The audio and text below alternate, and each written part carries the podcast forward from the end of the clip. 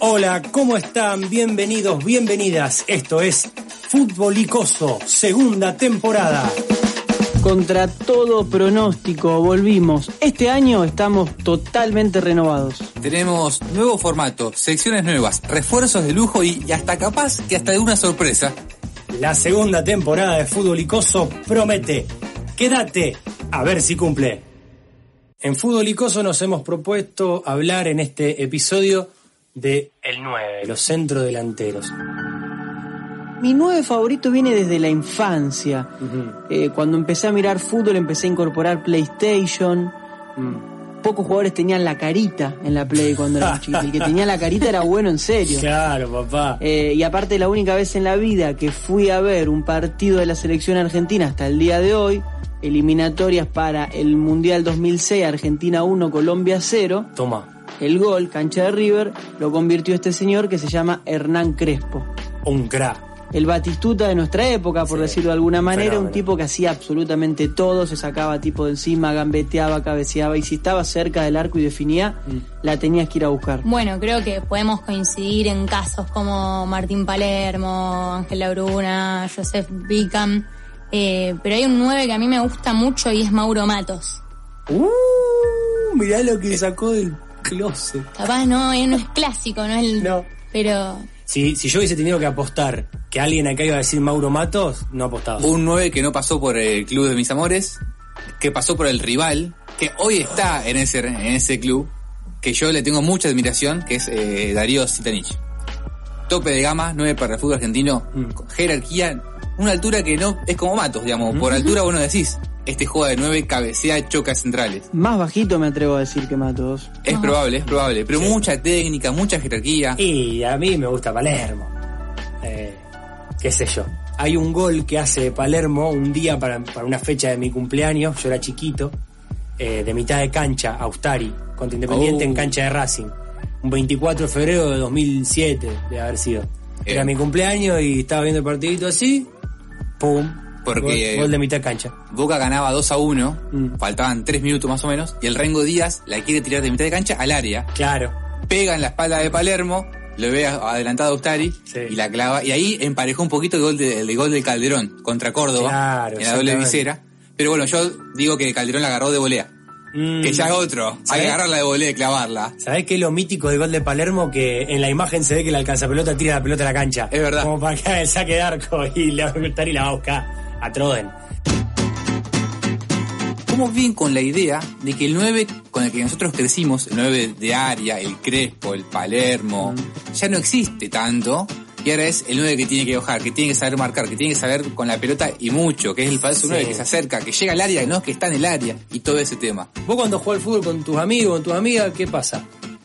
Hay uno gordo, pero hace goles y capaz de tener un petizo, atlético, corre, baja. Y vos querés que juegue el gordo que hace goles. ¿No? Siempre. Como que, como que medio que, que nos gusta que hagan goles, no importa la- las características. Me da que pensar eso. En el fútbol amateur pasa eso, pero a nivel profesional te borran. Si vos sos 9, petizo y, no sos un crack, Sí. afuera. Es como el central que es medio petizo. O va. de 5 o que O de vaya a estudiar. cuatro. Sí, o que vaya a estudiar algo fuera, porque Sí. no, no, va, no va a triunfar. Bellas Artes, ¿por qué no? También, sí, sí, sí, lo que más tenga ganas. Bueno, yo eh, en un entrenamiento hice tres goles jugando de 9 Bien. y terminé jugando de 3 y después abandonaron el fútbol a los 12 años. Hay muchos reconvertidos. en- Claro, Ah, yo pienso en el Kun Agüero, que a medida que se fue haciendo viejo, va viejo, a medida que, que fueron pasando los años, Kun Agüero cuando, cuando arrancó jugaba con fruto. jugaba con frutos Eh. con el Tati Bustos Montoya también. Claro, o sea, era, no era un 9, era un segundo delantero, lo hizo con Forlán en el Atlético. Se fue convirtiendo en 9, me parece, y hoy podríamos decir que es un 9.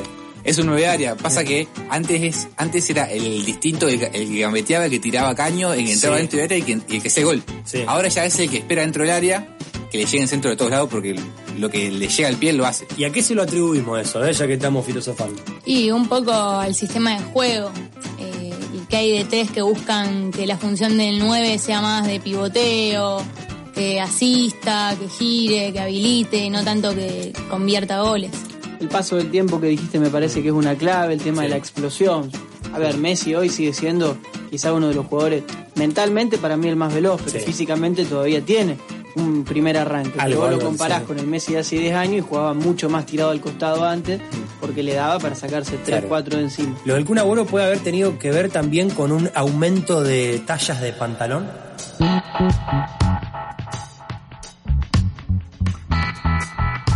Puede que quizás también esta idea de la imagen de nueve desdibujada tenga que ver con que antes perdimos un poco la posición de enganche, la función de enganche, el que mucho antes de, claro, Eh. mucho antes de, de que no haya nueve de área en cada equipo del fútbol, no solo argentino, también Sí, internacional. Y eso obliga al 9 a tirarse más atrás. Un gol. poco sí, claro. Trezeguet era un crack tirándose atrás de espalda, Tremendo. a tres cuartos de cancha, a dársela al 4 o al 3 para que vayan con, para que suban con la pelota era, yo lo vi en un partido acá en la cancha de Newell's, Sí. Hacía lo que Cam- cambio de frente de espalda, un fenómeno. Sí, no, hacía lo que quería. Retomando el tema de la crueldad, que es uno de mis favoritos, de, de, de los hinchas, ¿no? Que eh, lo, lo matamos al tipo que no hace goles. Ahora, eh, ¿no tendríamos que cuestionarnos también que los tipos que no hacen goles a lo mejor no les llega una pelota? No sé si lo hacemos tanto. Como más fácil caerle al que está ahí. No, yo estoy en la platea. para mí es mucho más fácil. Vos que tenés el silbido fácil, por ejemplo. Para mí es mucho más fácil putear al 9 que no, que no la está tocando que, que preguntarle al árbitro, al técnico por qué no le llega la pelota al 9. Claro. A ver si me voy a, a pensar eso día, noche y miércoles. Claro, ponele. claro. No, no, olvídate. Es más fácil. Voy más con tu tesis. Creo que un 9 estándar en un equipo que juega bien, va. Porque el tipo, qué sé yo, te meterá en 20 partidos 7, 8 goles. Eso es estándar, no estamos diciendo algo de mucha jerarquía. Un, se le hace Wa- llegar. Walter Bow. Un Walter Bow, o el hermano también, Mm, Gustavo. sí, sí, Gustavo no, sí. quizá un escaloncito más arriba en su mejor Sí, momento. sí, en su mejor época. Un nueve que pueda ser lagunero, digamos. Claro. Claro. Pero que en un equipo que lo abastecen bien, Ahora, si tenés a, a Luis Suárez del Liverpool, que le tiraban un pelotazo y se chocaba contra 16 jugadores del equipo rival, se los pasaba, volvía a dar la vuelta y metía el gol, esos son muy poquitos. te volteaba un tren. Sí. Mm. Sí, también si tenés un equipo sólido atrás, como nueve te podés confundir y alguien te va a salvar las papas. Como pasa básicamente ca- en cada uno de estos programas de fútbol y coso, que estamos hablando bastante del 9. Pero si llegamos a un 6 hoy, hacemos negocio. Bienvenidos al glosario de términos futboleros, para entender de qué carajo habla la torre. Hoy, bajarla. Compuesta por la suma etimológica de los términos bajar, como en hacer descender algo o traer desde arriba hacia abajo, y la, en este caso refiriéndose a la pelota, la redonda, o como diría Kike Wolf, La caprichosa. Dícese de la acción de recibir una pelota que viene en caída libre, asegurando el control de la misma para ponerla posteriormente en juego, individual o colectivamente. El uso clásico de bajarla suele encontrarse asociado a una clásica tradición caruso-lombardiana, el pelotazo del arquero hacia el centro delantero. Este utiliza cualquiera de las partes del cuerpo permitidas por el reglamento para recibir el balón y detener su movimiento de forma suave, tierna y graciosa, muchas veces resistiendo la oposición de un fuerte defensor central con cara de asesino. Después de esta combinación, el 9 tendrá la elección de redistribuir el esférico hacia un compañero que ingrese hacia adelante o bien ejercer una defensa de su posición con su centro de gravedad para posicionarse a sí mismo en posición ofensiva. Delantero, si es más grandote que vos, vos no lo podés apoyar. porque te gira con el culo. Otras tradiciones ligadas al menotismo encuentran en el bajarla un acto de purificación del juego. Donde la bocha en el aire es caótica, incontrolable, bajarla representa un acto de domesticación de la naturaleza, un movimiento donde se combinan el talento y el arte para convertir eso que era impredecible en una jugada ordenada y pensada. Todo esto se entrena. De ahí esta nueva tendencia del siglo XXI de bajar la pelota con gestos acrobáticos o con el taco. Neymar es un gran jugador, uno de los mejores del mundo, pero es un payaso, declaró el zaguero del Boca Juniors en el programa de televisión La Banda del Chino. Esta tendencia resulta además muy útil en los videos de YouTube de lujos que los jugadores usarán después para tratar de emigrar a Europa. Sin embargo, la redacción de Fútbol Icoso aconseja practicar esta técnica con cuidado, ya que mal utilizada puede conducir al irremontable ridículo. Indiferencia para más de parte de la gente, mucho insulto y silbido para Buffarini. Combinado con otras expresiones lingüísticas, el concepto de bajarla puede generar usos cotidianos complejos y dignos de estudio, como bajar un ladrillo, refiriéndose a salir airoso de una situación muy complicada, o la bajaste de pecho colorado. Si querés hablar de fútbol con propiedad, espera atento el próximo glosario de términos futboleros de Fútbol y Coso. En el fútbol hay muchos tipos de nueve, pero desde el equipo de producción de Fútbol Icoso, después de un arduo trabajo, concluimos que existen tres categorías en las que podemos clasificar a todos, todas y todes. Les nueve de este planeta y del que vino Diego. Una de las categorías que decidimos instituir es la de nueve laburante. ¿Qué vendría a ser un nueve laburante? Las pelea todas, rechaza en su área, hace el trabajo sucio en la contraria. Podríamos decir que es la clase obrera hecha nueve. Presiona, picantea la defensa, siempre se para bien, la mete como sea y es víctima de la flexibilización laboral menemista. ¿Eso qué sería? ¿Una especie de un soldano, un riaño, esos que corren? Bueno, esos entran en la categoría, aunque yo pensé en Chino Luna, en Tigre, en River, en Central, en Paula Salguero, en Central. O también Facundo Parra, que también hacía goles. La segunda categoría es el 9 boutique. Juega en puntitas de pie, corre menos que el resto, pero clava goles increíbles, dignos de ser escritos por Fontana Rosa. Las cámaras lo aman, las marcas se pelean por sponsorearlo. Hijo único de alma, solo acepta ir al banco si es para sacar plata. Un Dani Osvaldo, digamos. El modelo a seguir del 9 boutique es Slatan. Él está convencido que es el mejor. Zlatan Ibrahimovic, The God. Podemos hablar de una tercera posición. que es la que concibe el justicialismo. 9 lagunero, lagunera. Es ese que vive de una buena racha, con un manager audaz que genera un buen compilado de sus goles. Por momentos parece que se está por ir a Europa, por momentos no le da ni para la reserva. Suplente indiscutible. ¿Y cuál entraría en esa categoría, por ejemplo? Se me ocurre Albertengo, por ejemplo.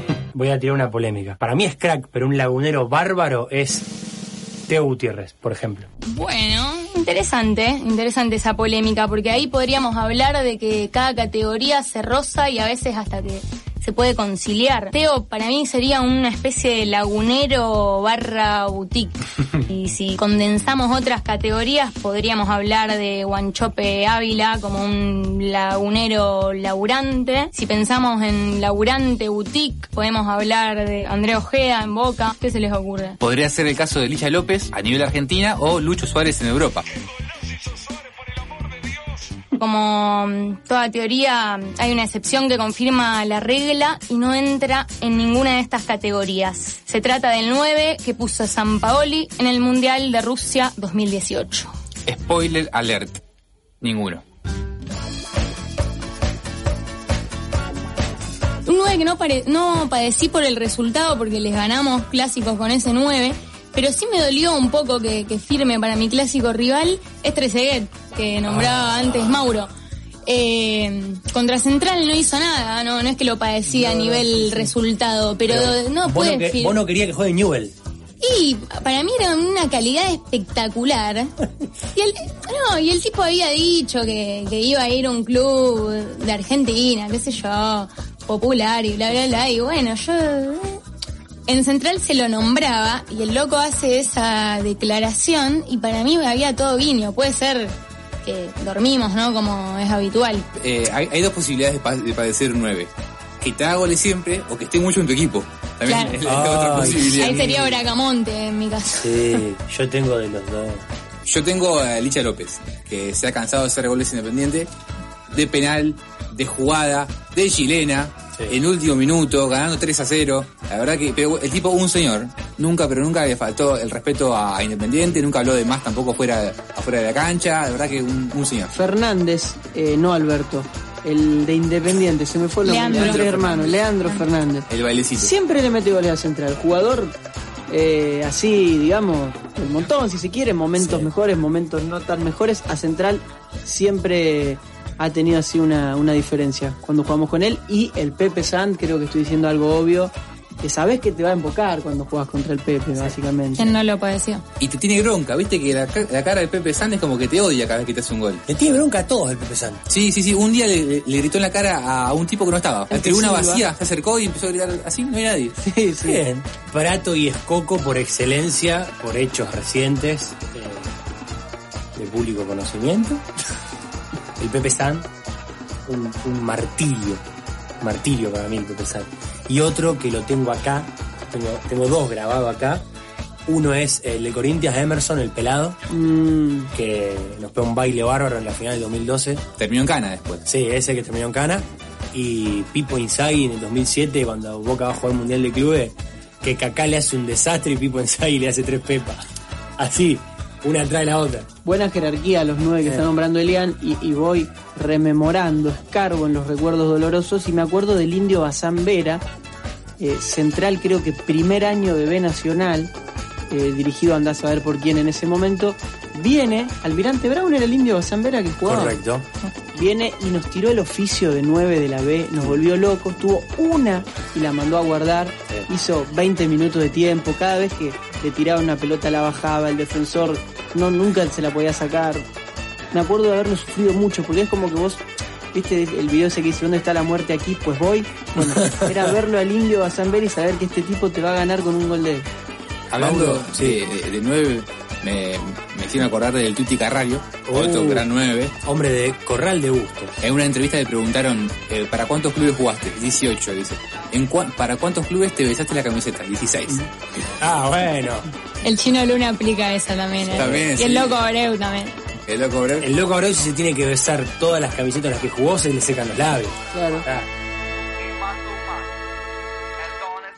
En algún momento del 2004 llegaba el primer cibercafé a mi barrio, el Ciber de Roullón. Más de 10 computadoras en la cochera de alguien con todos los juegos que hoy son clásicos. Eh, el Age of Empires 2, el GTA Vice City, el Need for Speed y el FIFA 2003. Como mi color favorito es el azul y conocía a un tal Hernán Crespo que andaba jugando por Inglaterra, no fue muy difícil para mí elegir el Chelsea para jugar el primero de muchos partidos. Casualmente, y sin estar consciente de eso, ese mismo año llegaba a Londres un joven africano que años después definiría mis preferencias a la hora de elegir un centro atacante.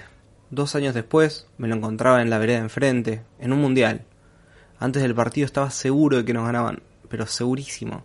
No puede ser que un equipo que lo tenga no gane. Los otros 10 tienen que ser de papel, hermano. No puede ser. Didier Yves Drogba Tebili, goleador africano de la UEFA, goleador histórico de la selección de Costa de Marfil y artífice principal de la única Champions League que tiene el equipo de Stamford Bridge. Grande, fuerte, rápido, buena pegada, buena técnica, vivo, perspicaz, buen tipo. El tipo ayudó a que se termine la guerra civil en su país. Déjate de joder, mirá si va a ser tan capo, amigo. No puede ser. Casi al mismo tiempo, un equipo de Mendoza daba sus primeros pasos en primera, y casi siempre respetando una regla que quizás descubrí yo, o teníamos conexión mental con el gato Oldrá, delanteros grandes, negros y o gordos, como Jairo Castillo, Tito Ramírez, El Tanque Jiménez, Jaime Lloví, Leandro Fernández, y uno de mis grandes amores, el Morro García. La gracia con la que un hombre con plena conciencia sobre su cuerpo lo utiliza para proteger el balón, apoyando el culo sin miedo en el defensa contrario, girando con la sutileza de un bailarín clásico sobre su pierna, queda de cara al arco, mano a mano contra el arquero, con la mirada clavada en los ojos del guardameta. No necesita ver dónde va a patear. Su pierna ya lo sabe. Él está ahí, imponente, con su gran porte, dejando más flaco todavía el lateral de piernas largas que corre como un hijo de puta, pero no le puede sacar la pelota porque no lo puede mover. El tanque, la pantera, el tigre. Te va a meter un gol y después te va a meter dos más, porque es delantero natural, porque nació para ser nueve y para meter goles. ¿Qué me vienen con el falso nueve? Dame un tipo duro, fuerte, potente. Ese es mi nueve. A mí, dame a Drogba. ¿Vos te acordás de algún 9 que haya sufrido por propio? Sí, sí, sí, sí, sí. Si querés podemos arrancar por Pepe Moreno. No sé si ustedes lo, lo reconocerán. No, bueno, uno más conocido, Tecla Farías.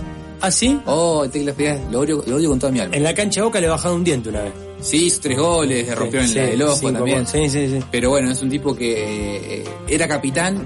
Cuando muchos referentes no querían jugar por la situación en la que estaba Independiente, el tipo jugaba pero cerraba todos los goles bajo el arco. De que vos le dabas, él iba y se lo erraba, no tenía problemas. Descendimos, no por culpa de él, pero eh, medio que ayudó un poquito. Y desde la platea lo puteaba y nos decía que no le llegaba la pelota. No, no, Obvio. Porque aparte, en un momento tenía tres jugadas claras por partido y agarraba las tres. Era, era, era de, de- de otro planeta. De un planeta malo. Sí, sí, bastan- sí. bastante malo. Bueno, para mí uno que, que fueron muy injustos con él fue Gigliotti, que por pifiar un penal contra River lo mandaban al exilio. Pero venía siendo un campañón, pobre hombre. Qué jugador, Giliotti. Eh, venía siendo un campañón. Y, y lo mandaban al exilio.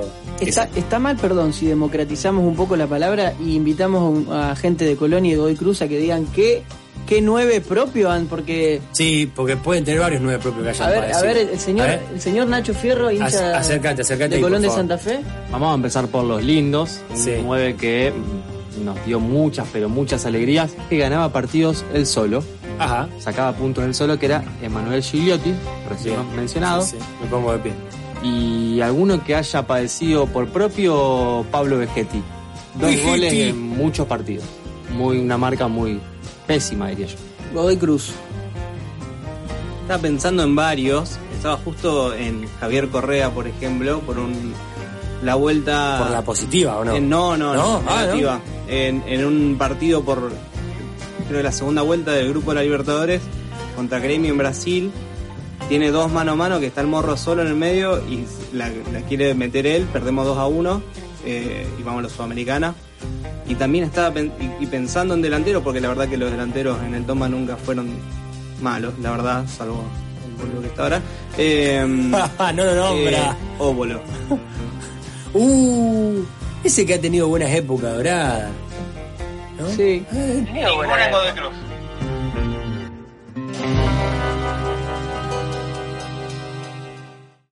Fútbol Icoso es una producción de Ignacio Fierro, Cristian Skinner, Candela Dolores, Eliane Chelli, Iván Jiménez, Maximiliano Gómez, Mauro Weiss y Juan Ignacio Perafán. Muchas gracias por estar del otro lado. Será hasta la próxima.